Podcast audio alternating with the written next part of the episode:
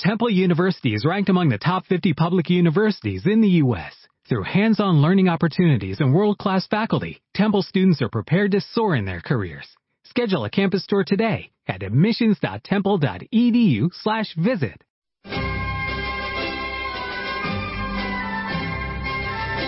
Están escuchando Libertad Constituyente.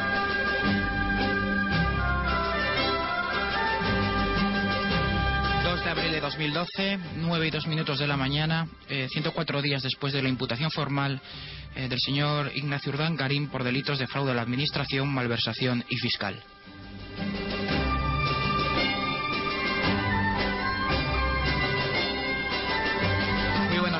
Bienvenidos otro lunes a Independizar la Justicia. Les habla Pedro Manuel González. Otro lunes más pasaremos eh, lista las novedades judiciales más importantes sucedidas en los últimos siete días.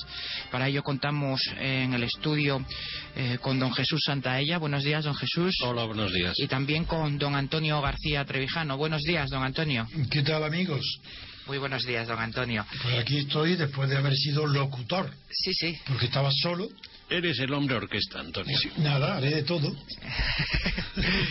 Bueno, pues si quieren, eh, vamos a meternos en materia ya. Mm, Tenemos eh, novedades eh, judiciales muy importantes, don Jesús, eh, que podríamos empezar a comentar. eh, la- hay, hay una novedad no judicial que verás que se va a comer a todas, pero sí. Legislativa. es legislativa, efectivamente. Ya verás. Sí, Pues empezamos por eso. empezamos por esa. Yo creo que es tan gordo, tan gordo, Sí, sí. que es imposible. No esto, sino hoy, sino que el lunes que viene y el siguiente y el Sí, siguiente. da para mucho. Esto ya no, esto ya no lo dejamos. Eso es. el- Porque es el mayor delito que ha cometido jamás un gobierno europeo. Venga. Sí, la amnistía, amnistía fiscal. Eso es. Don Jesús, pues le paso el balón para. Vamos a ver, bueno, eh, yo creo que mm, con gran sigilo, porque efectivamente no hubo ninguna filtración, a pesar de que normalmente, bueno, los asuntos que se debaten en Consejo de Ministros son previamente tratados en la llamada Comisión de Secretarios de Estado y Subsecretarios de los miércoles. Bueno, pues el viernes se nos anunció, mm, yo creo que de forma mm, confusa, el ministro de Hacienda pues tenía la voz como entrecortada, daba la impresión. Pues una amnistía fiscal bastante incomprensible en los términos, al menos en que lo, lo trataba de explicar, sin éxito alguno, desde luego, en la rueda de prensa del viernes.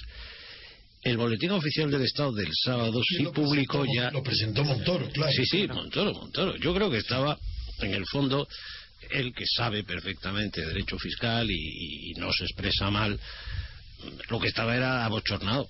Abochornado, porque, porque No, efectivamente. yo dije el otro día de broma que Montoro tenía cara. Sí, me preguntaron que por qué, digo, porque tiene cara de aceituna.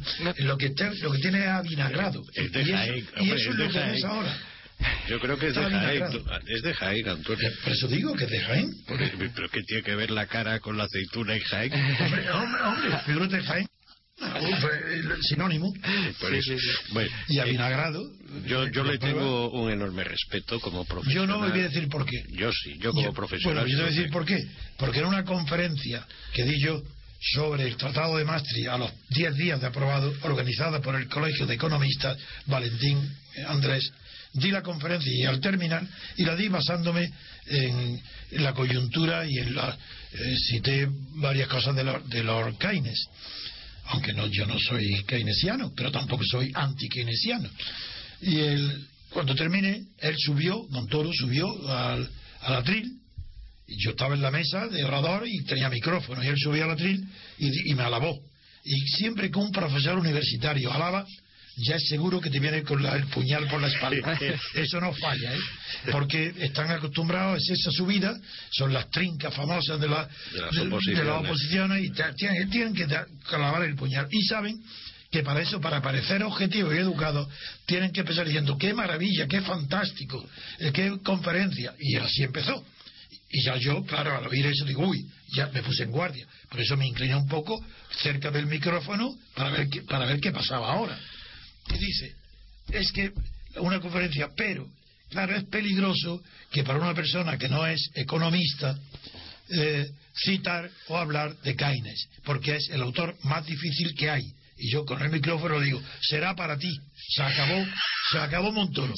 Un aplauso de los 800 eh, oyentes y se acabó Montoro. Y desde entonces no lo puedo ver. Además, Ni él a ti. Seguramente. hombre, figúrate, él no lo habrá olvidado en su vida. A ver. Figúrate. Bueno, pues Bueno, vamos, bien, vamos a- a- al asunto. Eh, eh, ya las dudas eh, se despejaron el sábado porque el Boletín Oficial del Estado publica el, publicó el decreto ley que contemplaba efectivamente en la disposición adicional primera de ese decreto ley eh, el régimen de eso que se ha dado en llamar amnistía fiscal, mm, lo que allí figura como declaración tributaria especial. Empezamos con lo especial, pues ya. Eufemismo. Eh, ¿Qué significa eso? Significa que los titulares de bienes o derechos que no se correspondan, ese es el eufemismo con que se expresa el legislador, con las rentas declaradas en dichos impuestos, en los impuestos directos, o la renta de las personas físicas o la renta de sociedades, en definitiva, los titulares de, patrimonio, rentas, capitales no declarados, ¿eh? podrán aflorarlos, podrán declararlos antes del 30 de noviembre, sea cual sea la situación en que se encuentren, sea cual sea el origen de Ah, tales ahí capitales, sea cual sea el origen de Ahí tales está. capitales, siempre que los mismos, efectivamente, se hayan generado con anterioridad al 31 de diciembre de 2010. ¿eh? Y ahora explicaremos el porqué de esa limitación. Siempre que paguen un tipo específico del 10% sobre el volumen de la renta no declarada. De lo evadido. De, los, de lo De lo, no de lo en su día debidamente No, no declarado, no declarado, pero en fin, esa- esta es la síntesis Muy bien. de la amnistía ¿Por tal y qué- como aparece ¿Por qué la fecha del 10, del año 10?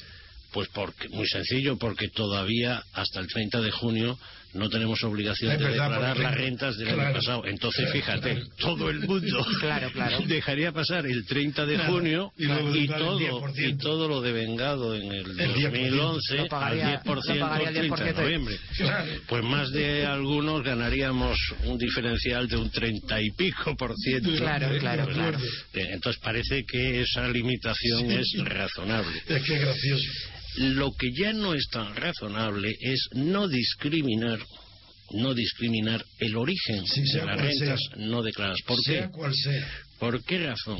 Vamos a ver, en la práctica, y los que tenemos despacho y ejercemos lo sabemos porque en nuestros despachos lo hemos llevado, en la práctica en los últimos años, mm, precisamente la necesidad recaudatoria hacía que la agencia tributaria mirase para otro lado cuando, aun tratándose de, de cantidades eh, incursas en eventuales delitos fiscales, es decir, en cuotas no declaradas en su día por importe superior a 120.000 euros, permitía que se regularizasen las situaciones de los contribuyentes mediante el mecanismo de las declaraciones complementarias. Eso es. Pero eso sí, ¿qué significaba? Significaba que desde luego lo que sí había que acreditar era la limpieza de origen, El origen, del capital Claro. aflorado. Pues mediante el oportuno certificado bancario. Es decir, uno no podía sacar del colchón un montón de millones de euros. Es decir, anda, mire usted, es que esto no lo había declarado, lo tenía en mi casa. No, no, eso no valía. Eso no valía. Lo que valía era mm, un certificado bancario, mm, o bien, eh, naturalmente, de una banca acreditada. Por ejemplo, mm, la experiencia, los despachos sabíamos que los bancos de Andorra no merecían credibilidad alguna a la agencia tributaria. Los bancos suizos sí.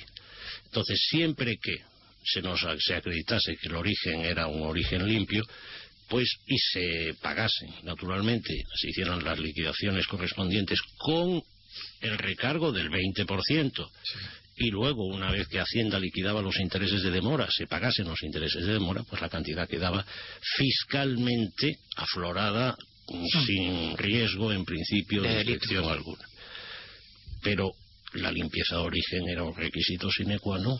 Ahora no. Y ahora ya no solo no se exige limpieza de origen, por lo menos en el decreto ley. Y Sí, parece que sí, si no, no, lo dice en el decreto ley, difícilmente lo, de- lo dirá un decreto No te digo posterior. Jesús, la letra es tan clara, clara, clara, Sí, sí. que están invitando a que los delincuentes No, no. vengan con su dinero y lo pongan Claro, aquí. claro, claro. A todos los delincuentes. Pero es que no solamente porque como la renta, también no solo afecta, afecta a todo el dinero ganado por operaciones en España. ¿Eso qué quiere decir?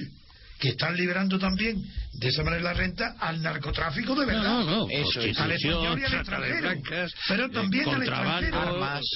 todo lo que Todo. quieras. Todo, Esto todo lo que en definitiva No, esto es aparece imposible. tipificado en el delito de blanqueo de capitales. Esto no puede ser.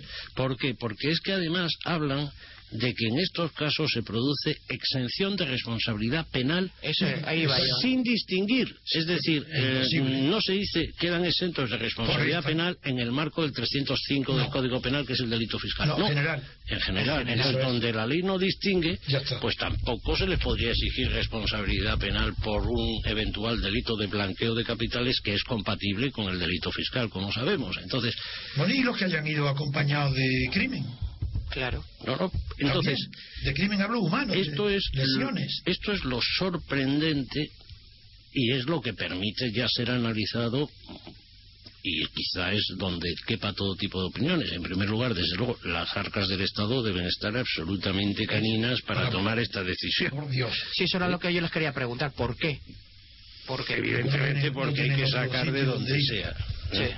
No, o han preferido esto a tocarle el patrimonio a la grande fortuna. En segundo lugar, Vamos, hombre, al SICAP. en segundo lugar, eh, digamos que la eh, el diezmo exigido y nunca mejor dicho literal, diezmo, porque el esto es un 10%, Sí, ¿no? el diezmo, sí. es un diezmo. El diezmo exigido eh, no parece tampoco proporcional o por el contrario, lo que viene a significar es que efectivamente no hay un solo euro en las arcas del Estado, porque es que mm, vamos a ver qué es lo que se han ahorrado estos señores que han eludido en su día la obligación de declaración y el correspondiente pago frente a lo que ahora se les exige. Normalmente el tipo medio en los últimos cinco años ha venido siendo el 43%. Bueno, pues eso, es un 30 y tanto. unido al 20% de recargo por no haberlo declarado en su día, nos metemos en un No, 63%, prácticamente. Sí. más los intereses de 93. demora. Es el 100%. Práctica, bueno, pues es que Es el en vez de 100%. decir, Exacto, oiga, la mitad. yo me olvido, no le persigo por delito fiscal, pero usted póngase al día, han dicho no, me basta con un 10%. Así que Es un negocio redondo. Sí, sí. Y si encima resulta que el origen es ilícito, ya Pues impunidad. es un disparate. No, no. eh, eh, se ha preguntado Rubalcaba si será ilegal o anticonstitucional. Bien, vamos a ver, yo ahí tengo mi opinión y te la planteo a ti Pues como venga. mejor jurista, a ver a ti qué te no. parece. No, venga. Vamos a ver, eh, desde el punto de vista del administrativo fiscal tributario, por ejemplo, el rango es correcto, es un decreto ley, Sí, tiene valor de ley. rango correcto. Ahora bien, en la medida en que introduce una disposición como es la exención de responsabilidad penal Mm. Ahí está. Cumplido el requisito, yo creo que debería ser ley orgánica. Ley. Entonces, hay un Ya defecto de rango en esa disposición adicional Jesús. primera. Como Tendría siempre, que ser ley orgánica. Eso es. Eso es lo que pensaba decir yo de entrada. Pues mira, entonces estamos de acuerdo. ¿Y, y Pedro? No, no, estoy absolutamente de acuerdo, incluso y también con el contenido material. Es decir, que el propio Rubalcaba ni se da cuenta de la gravedad de lo que denuncia.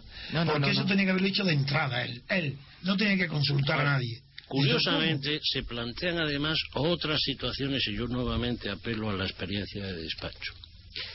En el último año, por ejemplo, mm, eh, se, ha, se ha sabido que han existido regularizaciones fiscales indirectas por la vía de declaraciones complementarias de Sí. patrimonio, de patrimonio, no Sí, de renta, no de renta, de de patrimonio, patrimonio, en determinadas comunidades autónomas. Mm, Y me voy a referir a una en concreto en Cataluña. El ámbito del impuesto de patrimonio se sabe que es autonómico porque ha sido objeto de cesión. Entonces, ha habido grandes fortunas, todavía más listas, ¿eh? que lo que han hecho es decir, yo, bueno, como el impuesto de patrimonio, el último ejercicio fue el 2006, bueno, pues hago una declaración complementaria De diciendo, patrimonio. de patrimonio, diciendo, oiga, es que no de- declaré que tenía, pues, Y prescribe la acción. 10 millones de euros o 15 millones de euros por ahí y tal. Y como no hay comunicación Claro. entre la Administración Tributaria Autonómica y la, la Agencia Tributaria Estatal. Otro desastre. entonces va pasando el tiempo, es lo que intentaban era que pasase el tiempo De la prescripción. que prescribiese a Eso es. efectos de renta. Exacto. Bien. Esa práctica, sin embargo, no va a poder acogerse ahora en renta a esta nueva regularización porque de hecho ya lo afloraron vía patrimonio. Ya está. Ya lo tiene. Entonces, esa gente se va a encontrar, mm, y permítaseme la expresión, enganchada.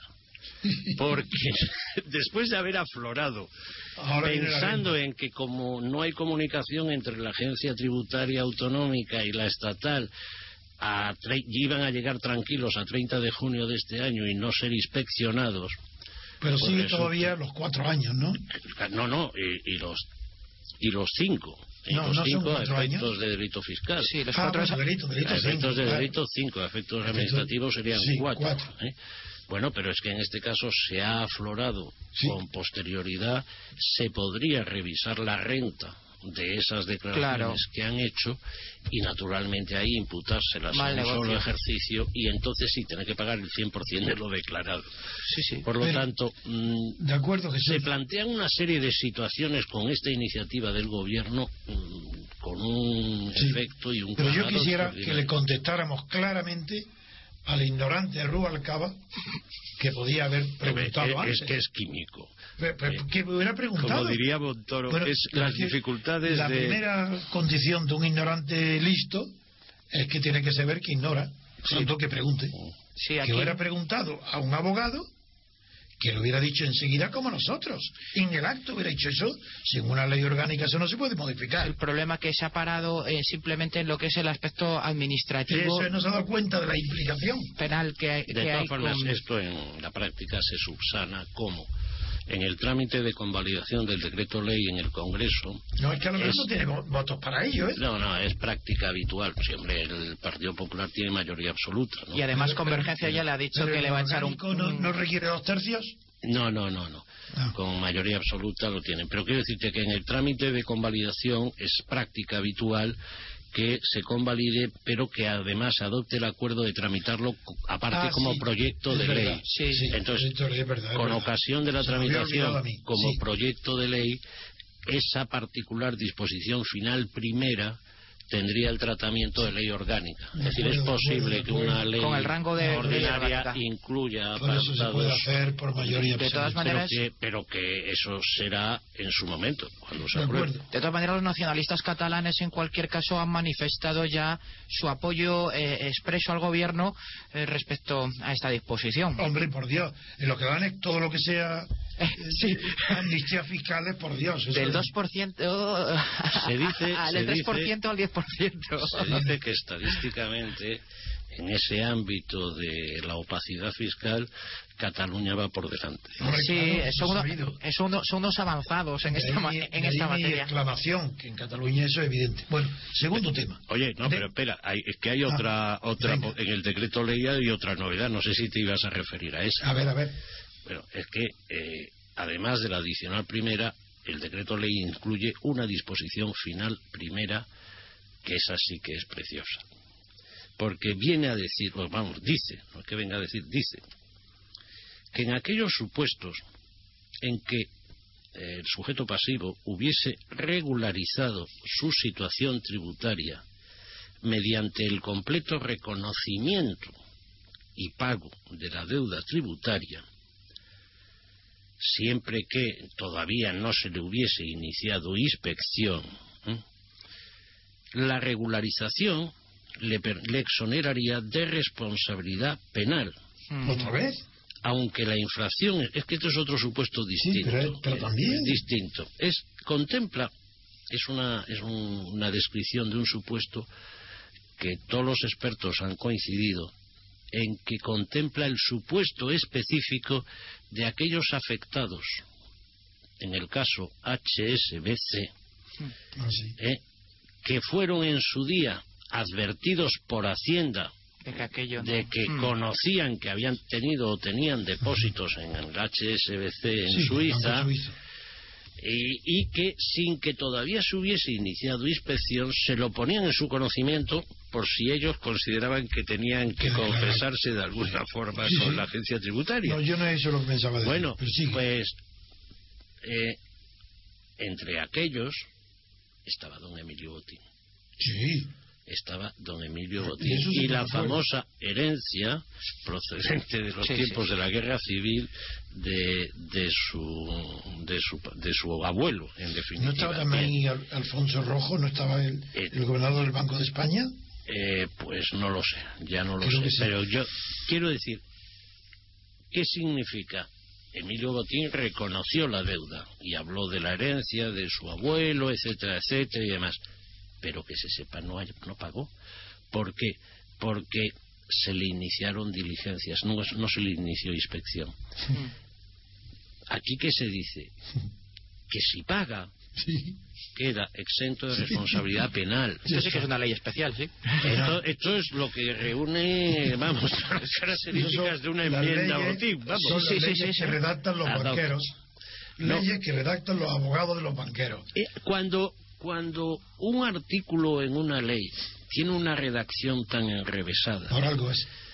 es que Va buscando el caso esto es, particular. claro, esto es como lo del 811, Sí. ¿no? ¿Te acuerdas? Ah, el sí, 811, hombre, ¿cómo no voy a acordar? eh, la- el descendiente o la ascendiente que Sí. heredare de un descendiente viene que a su vez procediera, sí. Sí. Eso suena a, a decisión para un pleito concreto que se esté sustanciando. ¿no? Exactamente. Pues esto es como el 811, pero en, en- en el ámbito tributario. Claro.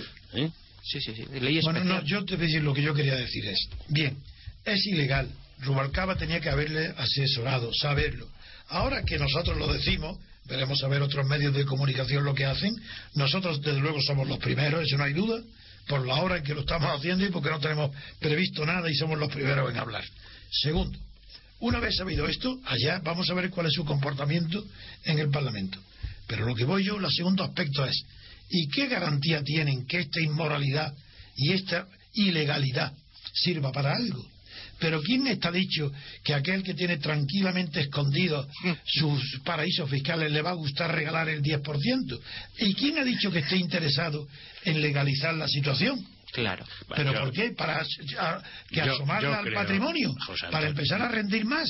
Antonio, Antonio, yo creo que, Que no. que desde luego Que no. el 10%, es decir, ahí sí que les llegan al precio. ¿eh? No, pero es que estoy hablando de, de narcotráfico. Yo Será por de eso, personas- por eso. Es que yo No, no estoy eh, hablando de personas normales. hablando- Esas personas normales, claro, claro que se van a coger, pero esa va a ser una minoría. Hablando absolutamente en serio, lo que sí es cierto es que desde la OCDE y desde la última crisis, la presión de, del grupo de los 20, el G20, Sí. este, eh, los paraísos fiscales cada vez eh, se van, van desapareciendo cada, vez a mayor velocidad, ¿no? Todavía existe alguno, pero, pero cada vez menos. Quiero decir tiene- que la, eh, la necesidad efectivamente de que de, de- de utilizar los circuitos financieros ordinarios para ese mundo cada vez es más, Jesús, más mira, importante. ¿no? Yo por eso creo que se, que- se van a quedar Bueno, cortos en la previsión de bueno, los tú eres un- 25.000 tú- tú eres que aflorarán. Yo, Yo creo, creo- que van a aflorar mucho más dinero. Bueno, yo creo que no. Yo creo que va a ser un... que sí, que claro que habrá muchos que se acojan, pero que de ninguna manera ni la mitad de lo que esperan recoger. Y que, eh, ¿por qué? Porque conozco la psicología de humana y la psicología humana hace uno. Que no crean en, lo del- en los G20 que hablen de paraíso fiscal, eso lleva, desde que yo tengo uso de razón, no hay no hay reunión que no digan lo mismo, ¿verdad? Que no digan lo mismo. y de eso hace tiempo ya, ¿no, Hombre, pues Antonio? tú, no, tú no dejas pasar una ocasión para decir, este tío que está hablando así tiene 84 años, hombre. Eso, pues es que la gente no se lo cree, pero hay que decirlo, porque tu frescura intelectual... Bueno, pues yo creo de verdad que va a ser un fracaso recaudatorio, que es el, el colmo. Un- una ilegalidad, un delito, porque es un delito lo que están haciendo, y además no va a servir para, van a coger la mitad.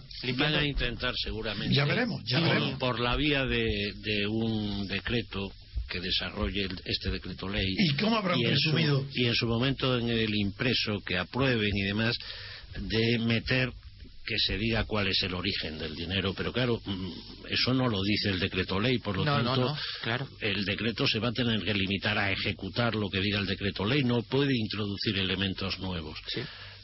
¿Y el efecto llamada de todo esto? No, no digo que, aparte sí. pero Bueno, aparte aquí es lo que, pero aquí es lo que estamos es hablando de afloración De en, lo que- en el marco del devengo de un impuesto. Sí, decir, se tiene, se trata de, de, de rentas sujetas a Claro tributación están. en España. Ya en están, España, claro. por lo tanto, No, no hay llamada, tal no. efecto llamada. ¿no? Pero, ¿qué dirán ahora, hoy, Rajoy? ¿Qué explicación le va a dar a Volker Kauder, que es el enviado de Merkel, que viene a esto? Yo, sin embargo, yo creo que en, en Bruselas van a mirar para otro lado. Hombre, claro que van a mirar por claro, otro lado. Porque en los últimos diez años eh, yo creo que ha habido amnistías fiscales en Italia, en Portugal y en Alemania. ¿eh? Y aquí nadie ha dicho ni. Bueno, y en Italia no tuvo éxito ninguno. No, pues no creas. Allí hablaban de, No, de, ha habido, de pero que que no, que afloraron ¿no? casi 50.000 millones. Sí, bueno, y, y pregunta lo que hay fuera, en Italia. Sí, bueno, Italia también, que es un Bueno. país con una cultura de- de- del timo y del escaqueo fiscal pues bastante notable, por otro lado. El italiano como el catalán. Sí, sí. Sí. Ahora, lo curioso también es cómo una noticia de esta envergadura no se filtró. Sí, sí, sí, es verdad. Eh, Yo creo que se juramentaron tres personas. Rajoy, Montoro y no sé el tercero. Mira, y, y yo os explico. ¿Cuál es la mecánica mm, en los asuntos que se deciden en Consejo Hombre, de tú Ministros? tienes la experiencia porque Pero- estaban ellos. Se debaten primero en la comisión de ¿eh? secretarios No pero son pecados de juventud. Bueno, de juventud, muy bien. Primero se debaten en la comisión de, de secretarios de Estado y subsecretarios en lo que se llama el índice negro de asuntos, ¿no? Eh, y previo reparto de todos los anteproyectos o proyectos eh, entre los distintos ministerios. Una vez aprobados pasan a lo que se llama el índice verde, que ya no se debate en Consejo de Ministros porque ya se han aprobado en subsecretarios de y secretarios de Estado. Y lo que se debate de verdad en Consejo de Ministros es lo que se llama el índice rojo, que es donde seguramente iría este decreto ley. Es decir, ni fue repartido ni fue debatido en subsecretarios y secretarios de Estado. Se dio cuenta en el Consejo de Directamente. Ministros. Lo sorprendente es que se hace compatible esta amnistía fiscal con las declaraciones que el ministro de Justicia repetidamente ha venido haciendo sobre que las amnistías son inconstitucionales Sí, sí, en sí, este sí, país. sí, sí, sí, ahí y yo recuerdo lo que él ha venido insistiendo en el tema de claro. ETA. Sí, sí, sí. Oiga, pues mire usted, señor Gallardón. Esto no es. Constitucionalmente son posibles las amnistías. Hombre. Y usted acaba de dar su voto solidario en Consejo de Ministros A una, a una específica Sí, que es claro. la fiscal. Por lo Todo es posible. También sería posible amnistiar a- Claro. Sí, sí, sí, eso, de ETA. aplicado Otra cosa es que sería un disparate, pero vamos, Sí, sí. que Cuando- jurídicamente es cuando- La vía está ahí. La vía está ahí. Hablando de Tribunal Constitucional, si les parece, tenemos otra cuestión muy, muy Venga, importante, venga. que es la de la sentencia sobre el asunto, eh, la, la doctrina Parot del Tribunal Constitucional. Sí, y también hay otra noticia que yo la he enunciado, de que el Tribunal Constitucional está haciéndose trampa a sí mismo como si estuviera jugando al solitario. Eh, según la palabra que ha empleado el propio periódico El País, respecto a que no lleva 13 años retrasando asuntos sin resolver porque políticamente lo- están divididos los partidos y no, como el aborto, cosas parecidas, que no, que no lo resuelve. Y eso lo dice el país. Bueno, sí, pero eso. Con una consecuencia que, que también plantea el país ahí. Muy próximamente Estrasburgo va a tener que pronunciarse eh, por vez primera sobre la doctrina Parot. Eso es. Ah, con lo cual, claro, Sí, sí. con lo cual, eh, ¿qué es lo que puede ocurrir? Que argumentaciones que ahora acaba de eludir el Tribunal Constitucional que ser forzosas. las es posible que en ellas entre Estrasburgo nada menos que analizando mm, preceptos del ordenamiento interno español. pero sobre la contabilidad de la, de la sentencia, porque no es, es, es, es cómo se cuentan la- las penas. Sí, Sí, sí, no, no, claro, ese es el Que problema. pero es que eso no está en leyes, está en ordenanzas. No, no, no, y está, está en, en disposiciones legales. Bueno, disposiciones normativas son todas, que digo que sí que no son leyes. Ujú. Aquí simplemente es el cómputo de la pena que, y, los beneficios penitenciarios desde dónde se empiezan a aplicar, desde, desde la suma total de la, de la condena o, desde el máximo son, son el noventa y tantos y pico del Código Penal que tiene rango legal, ¿no? Sí. Entonces, eh, en, definitiva, la doctrina Parot lo que viene a decir es que los beneficios se deben aplicar no sobre la pena refundida, finalmente o la pena máxima, sino sobre cada una de las individualizadas, frente al criterio que durante 40, 50, 60 años se vino aplicando de que se hacía sobre la pena de limitación o la pena refundida, que era la que se tomaba como única pena y siempre se habla. Mm. En ese sentido es curioso cómo mm, la doctrina Parot es calificada de anticonstitucional por juristas de procedencia ideológica completamente diversa, ¿no? Por ejemplo, eh, yo pongo mm, respecto de un gran jurista eh, de una opción conservadora o de derechas a José Luis Manzanares, que considera que la doctrina Parot es anticonstitucional.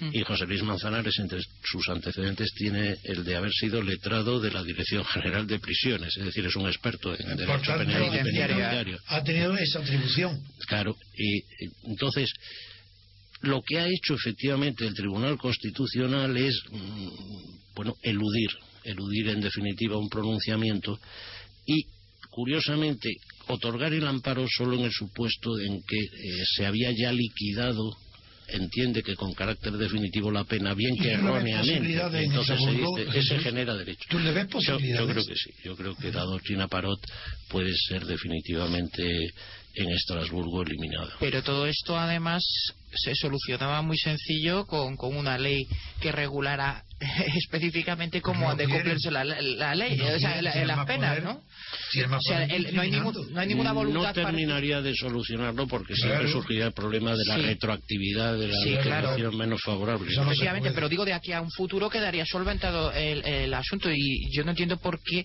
eh, los, partidos políticos no es una cuestión que, que abordan directamente, de frente, es una cuestión que no se está abordando de frente, sino colateralmente, en una interpretación jurisprudencial. En el fondo está el problema de ETA. Claro. Y entonces. Nadie se quiere mojar, en definitiva. Nadie quiere regalar argumentos al adversario a cambio de nada. Y aquí atribuís que el país esté ahora diciendo, porque está el PP, ¿no? En el poder, diciendo que el Tribunal Supremo está haciéndose trampas al solitario. Y con una letras grandes y sí, sí, importante. Sí, Ese ataque a qué viene. Pues a que no están ellos ahora ah, exactamente, en el poder. Es así de claro. que los oyentes tienen que acostumbrarse. Y que, y que tiene que renovarse eh, precisamente eh, los órganos de gobierno de los jueces, el, Consejo General del Poder Judicial y el Tribunal Constitucional, que están en una interinidad constante y, perpetua. Que a eh, través de nuestra emisora, de nuestras audiencias, los oyentes tienen que ir acostumbrándose a ellos mismos saber la razón por la cuales un periódico dice una noticia de manera distinta que otro. con un fin concreto. Nunca es por razones ideológicas abstractas, uno de derecha, otro de izquierda. Todo eso es falso. lo que decía... No son nada más que empresas económicas para ganar el máximo dinero. Y unas ganan más dinero aproximándose a un, partido y otras ganan más dinero aproximándose a otro. Y esperan su turno para inflarse cuando su partido está en el poder. Y eso de la objetividad, de la verdad informativa, eso... no existe. Es imposible. No. Había una cosa aquí... A mí Hombre, yo lo digo, hubo un intento. Yo conozco solamente un intento, que fue el periódico Le Monde. después, pero cuando ve Mary, ahora no. Y la, y la Fontaine lo continuó. Pero yo también creo que fracasó. Pero lo intentaron al menos, que se llamó la ideología de la objetividad y esa ideología de la objetividad para un periódico no existe. Porque todo fin político eh, mm, no es objetivo. Puede ser general o particular, pero objetivo nunca. Eso merecería algún día un, programa monográfico. Sin duda ninguna. Porque el gran drama de la libertad de información en este país es que eh, las empresas informativas han terminado por convertirse eh, en grandes emporios económicos.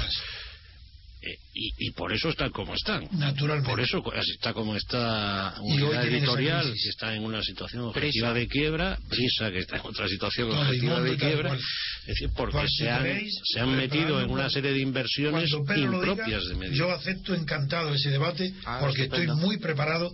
Hace muchísimos años que lo estudio, observo en todo el mundo si es posible o no la objetividad en la información. Ya parto de antemano que la objetividad en la descripción de hechos es posible. En la descripción de hechos. La objetividad en la narración de los hechos, no. Porque de- la propia narración ya lleva dentro una inclinación o un enfoque ideológico. Es la narración. El hecho, claro que puede ser descrito objetivamente, pero ¿quién lo hace? Un científico, no un periodista. Por eso, Un notario que sea notario de verdad. O la fotografía. Sí, la fotografía. Ah, No, único. tampoco, tampoco. Pues depende Porque la del fotografía-. Ah, claro, sí. Fíjate una fotografía de un rincón, de una multitud enorme, en una manifestación que está vacío. Y hay 100 personas y hacen la foto de eso nada más. No, ni eso siquiera. No, es que eso ha pasado, vamos. O hecha desde arriba, todos parecemos más enanos de lo que somos, ¿no? Claro. Sí, sí. De lo que decía don Antonio también, eh, ya para rematar el tema, eh, precisamente, y, y la cobardía, esas trampas que se hace el Supremo y el Constitucional, a mí es que me recuerda mucho, eh, no sé si se acuerdan ustedes, cuando el Tribunal Constitucional no se quería, pendiente de las elecciones catalanas, pronunciar sobre el Estatuto eh, Ah, de sí, Cataluña, claro. porque no decía que no, porque decía que no quería influir. ¿De qué, de qué manera el, el tiempo que nosotros los que lo que estamos en el tema del derecho sabemos que el tiempo es un factor fundamental El primero. en, en el derecho claro. claro claro y, de qué manera pues eh, a veces no conviene pronunciarse o conviene pronunciarse mm, dilatar alargar los tiempos lo mismo con la renovación de los cargos del propio Tribunal Constitucional en esa permanente interinidad eh, en la que se encuentran siempre verdad De lo Claro. que nos dicen que para el verano ya se habrán renovado. esto lo he escuchado yo antes también El año pasado. sí Y pasó, han pasado tres estaciones, ¿no? sí sí bueno y, ¿Y qué asunto más traías hoy? Podemos bueno, tratar algunos. sí asuntos? nos quedan dos minutos hay no, uno quedan más, ¿no? No, poquito, poquito, ¿eh? Los que, ah, traíamos otro también importante, que es que el Tribunal Supremo ha acordado la, que la apertura de fosas de la guerra civil Ah, sí, corresponde sí, sí. a los juzgados territoriales. Eso me hice yo cargo ayer de la noticia y es buena. Eh, estaban pendientes precisamente de qué pasaba con Garzón. No, es que coincide con la opinión que emitimos en esta radio, Exacto, por eso- yo, Sí, sí, sí, diciendo que la competencia le corresponde a los juzgados locales Y no penal, y no en el orden penal. y ¿eh? no en el orden penal, eso es, en el orden administrativo. En el- esto yo entiendo desde mi modesto punto de vista Sí, que simplemente sería hacer una solicitud al ayuntamiento particular y contra su negativa Claro. recurso No, contencioso lo que quiero decir es que esa opinión la sustuvimos aquí sí, sí, antes que nadie. pero precisamente eso confirmaba, entre otros aspectos, la prevaricación garzoneta, porque era él la asumía la competencia de algo que era Que no territorial, que no era Claro. De hecho, había quedado en suspenso las decisiones al respecto de los juzgados de instrucción de San Lorenzo del Escorial y, y de Granada. No, yo me alegré mucho cuando vi la noticia porque a, a mí me me- muchísimos de los eh, personas que me consultan cuestiones jurídicas lo- eh, hubo dos o tres consultas de este tipo y justo de Granada y dije los juzgados locales y administrativos Y también se, eh, efe- efectivamente, es que se encarga muy mucho el Tribunal Supremo de decir que, que no es materia penal bajo ningún concepto y ratifica lo- el asunto de Garzón porque luego, sin embargo, Claro. ha sido absuelto lo que es una, Sí, una, contradicción total. Claro. notoria, ¿verdad? y por eso ha adquirido esa notoriedad nuestro amigo José Manuel Maza Eso es, eso es. Muy bien, pues creo que hasta aquí hemos llegado. Eh, pues nada, desearles que tengan feliz Semana Santa, los que se vayan de vacaciones. Y nosotros, sin embargo, estaremos aquí el lunes que viene otra vez eh, al pie del cañón. estupendo ¿Eh, don Jesús? Yo, yo, a pesar de las vacaciones y naturalmente sin adversa utilización de término adversativo alguno, trataré de estar el lunes. también. Muy Claro. bien, perfecto. Oye, pues pero gracias, si, don Antonio. pero si es que eh, los de- que van a estar el viernes me han dicho que quieren venir el viernes. He dicho, pues yo te acuerdo. Vamos a ver Con unas hacemos. torrejillas. A ver, ah, no, a ver que, si el, el de sonido, el técnico de sonido me dice que sí, que él también. Me estará oyendo a ver si quiere venir el viernes. ¿Quieres saber? Muy bien, pues eh, don Antonio, muchas gracias. Un placer como siempre. Un abrazo a vosotros Don dos Jesús, y a hasta la semana que viene. también. Hasta luego. Hasta la semana que viene.